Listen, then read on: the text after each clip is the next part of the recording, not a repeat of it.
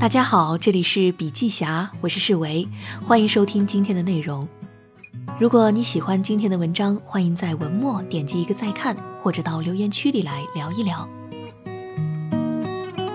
今天的文章来自于前阿里健康高级公关专家，这是他在辞职休养阶段的一些思考。停下来后，我开始严肃复盘自己过去的职业发展，以便恢复后的再一次回归。一个问题萦绕在我的脑子当中：那些在北上广取得了巨大成就的人，到底具有哪些不一样的特质呢？为什么在这个残酷的职场，最后攀登到领导者位置的会是他们？想了很久，得出的答案是：思维陷阱是造成一个人职场平庸的根本原因。为了方便大家理解，我下面列出了三种最常见的陷入思维陷阱的人。对照看一看自己是不是这样的呢？第一种，热衷快餐知识却不能清醒知道自己无知的人；第二种，习惯什么都靠自己的人；第三种，无法一眼看透事物发展背后本质的人。首先，我们来说第一种人：热衷快餐知识却不能清醒知道自己无知的人。伴随着知识付费的崛起，近几年出现了大量热衷快餐知识的人，他们是朋友圈的概念狂人，对权威意见领袖的观点非常的追捧。关于最新的话题，他总能发表看法。他们热衷于走捷径，转发的文章总是散发着贩卖焦虑的气味。但如果与他们深入交流，你会发现，除了这些二手的快餐知识，他们对常识和经典。无知的可怕，这些人最大的特点是不知道自己的无知，认为自己脑子中的想法是什么样，世界就是什么样。这种人在职场上有一个很难缠的习惯，很喜欢先入为主一个自己坚持的观点，然后再围绕这个观点去寻找支持论据。如果这种人有较高的执行力，那就太可怕了。因为在他们很努力地将片面的理解付诸行动的时候，你根本无法说服他们，一切要等他们让所有人都撞得头破血流停下来，才能进行调整。第二种人，习惯什么都靠自己的人。如果一个人看多了鸡汤文里“什么都不如自己”可靠的口号，或者片面理解了近几年常说的“为结果负责”这句话，那他就会走入靠自己的思维陷阱。这些人最大的特点就是害怕麻烦别人，害怕被拒绝，认为目前事务无法圆满完成的原因主要是自身实力或资源还不够，所以会一味的增强自身资源，以期望达到目标。他们既不能看到别人那儿有多余的可协作资源，也不能将自己的资源为别人所用。因为害怕暴露出错，他们也不擅长分享和求助。他们会觉得自己深刻理解了责任的意义，但是却总是感到每天工作压力山大。那些习惯在办公室里加班到凌晨但效率低下的员工，往往都是这样的人。第三种人，无法一眼看透事物发展背后矛盾本质的人。《教父》里最有名的一句话是：“花半秒钟就看透事物本质的人，和一生都看不清事物本质的人，注定是截然不同的命运。”那么，什么是事物的本质呢？其实就是位于事物发展中底层的矛盾。如果一个人看事物或者解决工作难题的时候，没有思考背后的矛盾和规律的习惯，就容易流于表面。他们可能洞察力不错。比起一般人能观察到一些细节，但是缺乏全局观，容易纠结在自己的小世界里。这里要注意了，没有日常观察思考事物发展背后矛盾习惯的人，注定无法成长为团队的领导者。在职场，他们是需要反复指导和争论、耗费团队沟通成本的下属；在解决问题的时候，他们是无法快速清晰找到问题抓手的那群人。在生活中，他们往往又陷入了拎不清或选择困难的麻烦当中。听到这儿，你可能会想，那那些互联网大神是如何跳出思维陷阱的呢？也许你能从下面三位阿里巴巴高管身上拥有的特质中找到答案。他们分别是钉钉创始人吴钊、盒马鲜生创始人侯毅。以及现在淘宝天猫总裁蒋凡。第一位，钉钉创始人吴钊，抛下已知去观察外界的习惯。吴钊只是一个花名，如果结合他在阿里的经历来看，会发现很有意思。二零一四年，阿里经历了强推社交产品来往的巨大挫折，吴钊和他所在的团队用再造一个微信来挑战微信，结果就是。吴钊需要和团队把一场惨痛的失败消化下来，但有没有人想过，这样严重的挫折陷入的低谷，对于一个产品型的团队领导人，也许是一件好事儿，因为绝望会让一个人抛弃原有的脑子里对世界所有的理解，进入一个彻底放空的内省状态。这个时候才能静下心来观察和阅读世界真正的需要，这与悟道的逻辑不谋而合。作为一个产品经理，可能会反思：任何大而广的东西一定有弱点。如果说微信的社交面是一条横线，需要观察寻找的是哪里可以诞生一条尚未挖掘的纵线，那么这条纵线是什么呢？静心向内看到，就会有答案了。那就是阿里生态圈的万千小 B 企业。如果你进入用户的心中去观察他们的想法，你就会用心眼看到后面的答案。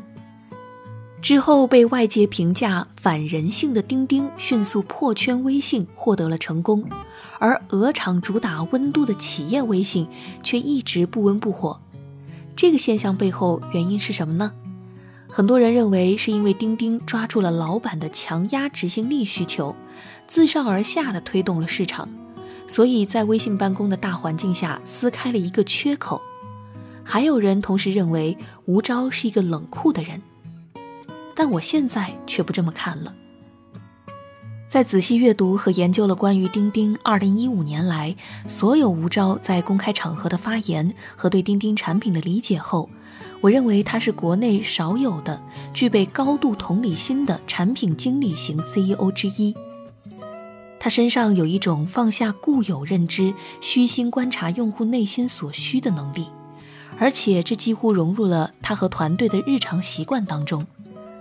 可能连使用者自己都不知道，钉钉的成功最深处是在碎片化办公的大环境下，人性中饱含的。对深度工作专注和效率的追求，而在这一点上，无论是老板还是员工，只要他还算是想做事的人，那就是共通的。人们只会说自己想要一匹更快的马，但亨利·福特却能观察到人心深处对速度的追求，为人们造出了汽车。观察的不只是表面，而应该是人的内心。在这个状态当中，最重要的是要保持不带任何预设立场的空，不先入为主，不画地为牢，带着无知观察世界。你不能带着已知去看待市场，不能孤立的、刻板的去读那些所谓的大数据，也不能光靠人云亦云来判断用户真正的需求，而是要用无知的心态去接近和观察用户，那些一个个自然人的情绪和需要。以人为本，不然的话就会像百度沉迷于搜索引擎的修补，放出了头条；腾讯放弃了对用户工作外时间使用的观察，做大了抖音。如果他们的产品经理愿意走出北上广高大的写字楼，走到他们真正需要服务的群众中去，结合数据和实践，也许就会观察到：哦，原来世界不是自己坐在角落里想象的那个样子。钉钉所有的员工入职后第一课就是被要求放下已知，带着空杯进入那些小 B 企业中，同工同吃，观察和阅读用户内心真正的需要。这正是印证了《笑傲江湖》里风清扬传给令狐冲的第一句话：“无招胜有招。”第二位是河马先生 CEO 侯毅保持关联性思考的习惯。说完钉钉的无招，我们再来看河马的侯毅。侯毅这个人很有意思，因为他最早是刘强东的兄弟，在京东长期希望推动一个类似河马的前瞻 O2O 项目。无奈一直没有人关注，最后被逍遥子识才，多次劝说后决定加入阿里。河马先生就是这么来的。河马先生是带火了新零售这个概念的明星企业，但很多人其实不懂新零售是什么。所谓新零售的准确定义，其实就是在各种资源的关联和协同组合中，寻求一种能大大节约成本、提高价值的新组合。为什么代表人物会是侯毅？你可以理解成为，因为常年专注在线下线上相结合的领域，侯毅的脑中有一种叫资源相互联系的魔方。每一天，他都需要转动好几次，去寻找数个变量组合资源中无限接近、提高价值、降低成本的最优解。所以，这样看河马和侯毅，你可能突然就看懂了。为什么可以推出河区房这种以小博大的品牌亮点？通过捆绑房地产这个敏感话题，达到巨大宣传效果，以及明白为什么在今年的艰难时刻，盒马能够快速的反应，第一个推出了大显身手的共享员工模式。盒马的品牌是围绕着社区服务来的，线下线上配合的打法，作为领导者的侯毅，永远不能孤立的去思考。如果只想着依靠自己的力量去发展，那就坏事儿了。保持日常的关联性思考，也有助于让一般人看竞争时不陷入二元对立的表面理解。用关联性的思维来理解阿里的战略，你会发现，任何与阿里展开竞争的企业，他们需要面对的是整个阿里军团。比如美团面对的是饿了么和口碑吗？那盒马呢？大润发呢？银泰呢？支付宝呢？阿里云呢？天猫超市呢？所以，作为普通人的我们，你可以学到的是，永远不要只想着用自己的资源和能力去做事儿，一定要懂得资源之间的关联性，不要怕麻烦别人，也许你也能给别人创造价值呢。所以，你可以在大脑中培养一个关联性思考事物的魔方。第三位。淘宝天猫总裁蒋凡，思索事物发展背后矛盾的习惯。当宣布蒋凡挑大梁的时候，很多人会问：为什么张勇和马云会选择一个少壮派？也许张勇最能理解蒋凡，因为他们都是那种在关键时刻孤独的扮演过扳道工角色的人。无论当时对他们来说自己在不在最重要的位置上。在蒋凡身上有着外界所说的一眼看穿底层逻辑的能力，也是当下信息爆炸的时代一种透过乱七八糟的消息迷雾，看到复杂事物中最简单的常识的能力。这种能力就是要看透推动事物发展背后的矛盾。一个外表复杂的事物，它的本质其实是常识，就像新闻联播里面每天说的是。当下主要矛盾已经转化为人民日益增长的美好生活需要和不平衡不充分的发展之间的矛盾。到底什么是消费升级？必须要用矛盾的观点来看。我们这些五环白领在双十一抢不到戴森吸尘器的，不是真正的主要矛盾。在你看不到的地方，国内的大多数的小镇青年想买一件耐克配国潮。而自己所处的城镇既没有 CBD，也没有大商场，下班时间甚至都不知道该怎么打发，这才是主要矛盾。去拼多多拼个九块九的手指，被五环内用户嘲讽为消费降级。可你要知道，拼多多的手指不是为你准备的呀，是为广大中国的大多数准备的，这才是真正的消费升级。但是那个年代，并不是所有人都能够认清主要矛盾，当时即使在阿里内部，长期的竞争也让一部分人陷入了思维的陷阱，认为京东是天猫最大的追赶者。那时候也有人知道小镇青年的重要性，可是当时大家的理解还停留在跑到农村去刷墙。拼多多为什么能够在阿里眼皮子底下迅速崛起来呢？如果说是把握了下沉市场，还是过于的流于表面？你要用矛盾的观点去看到本质。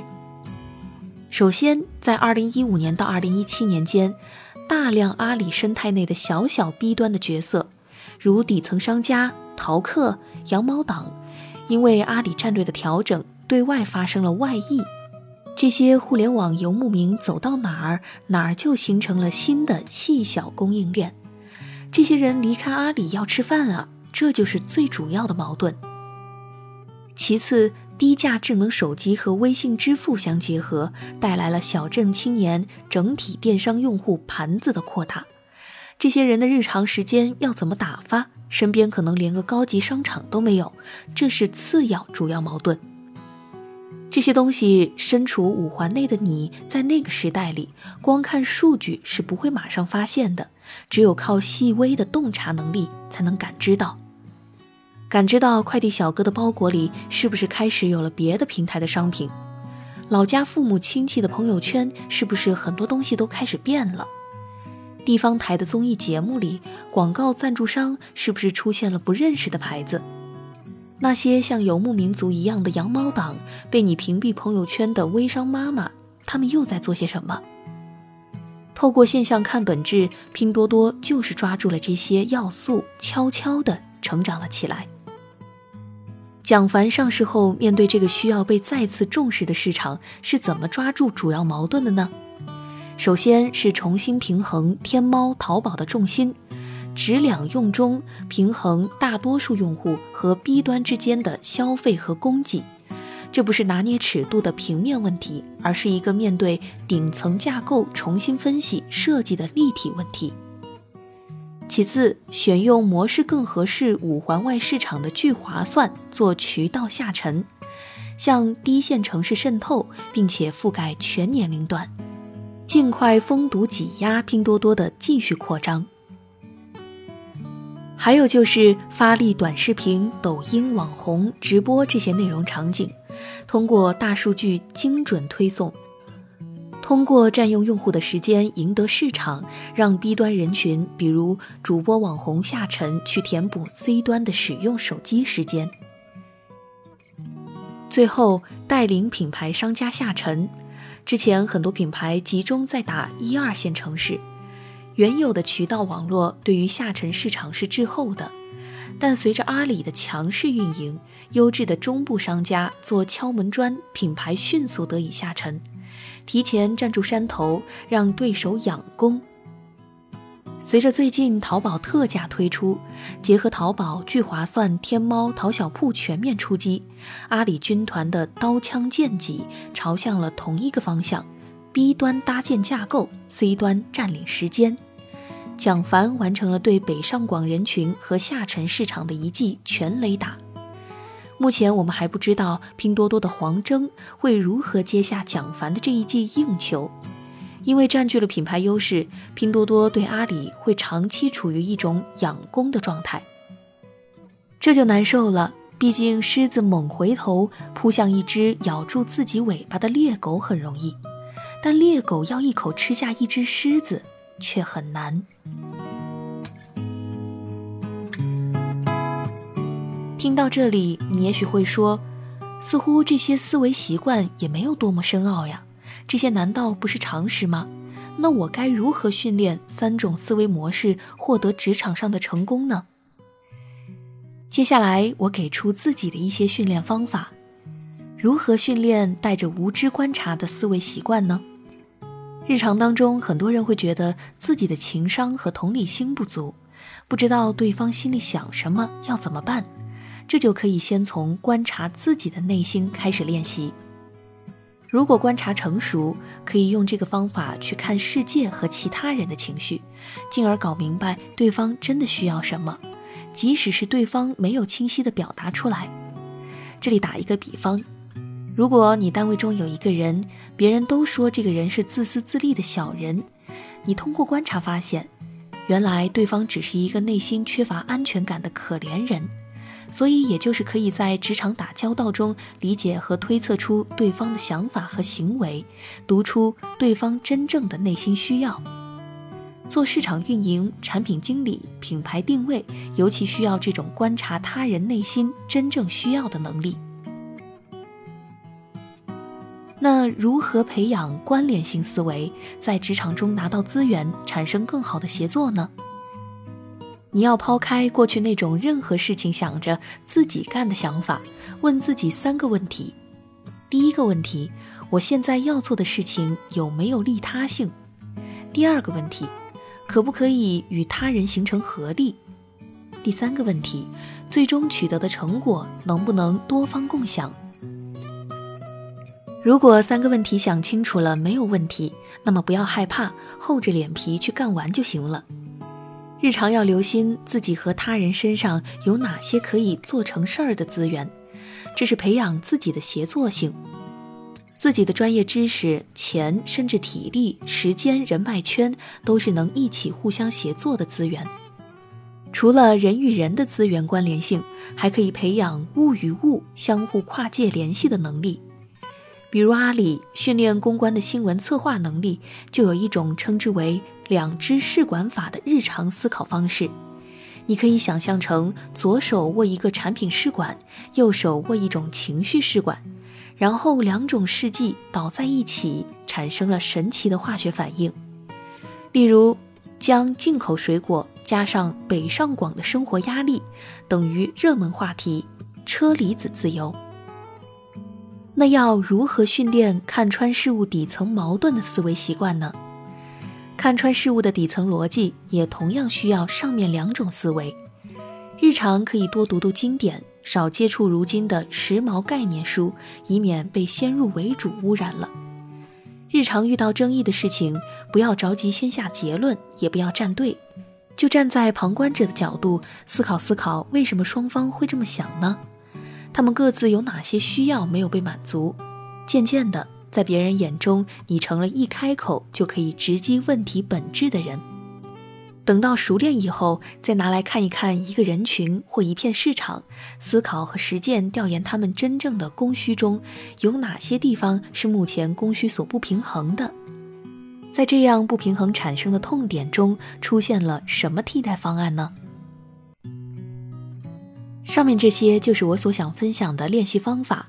最后补充一点，如果有一件事情你觉得一定会如此。那么保险起见，尝试从相反的方向推论，看看有没有漏洞。同时，你还可以经常对外分享自己的心得和观点，不要担心出错。通过理性的交流和思辨，通过他人的认知进行思辨和修正，通过这种方式收获了解，你会发现自己其实并不孤单。那好了。以上就是今天的所有内容，感谢您的收听，我们明天再见。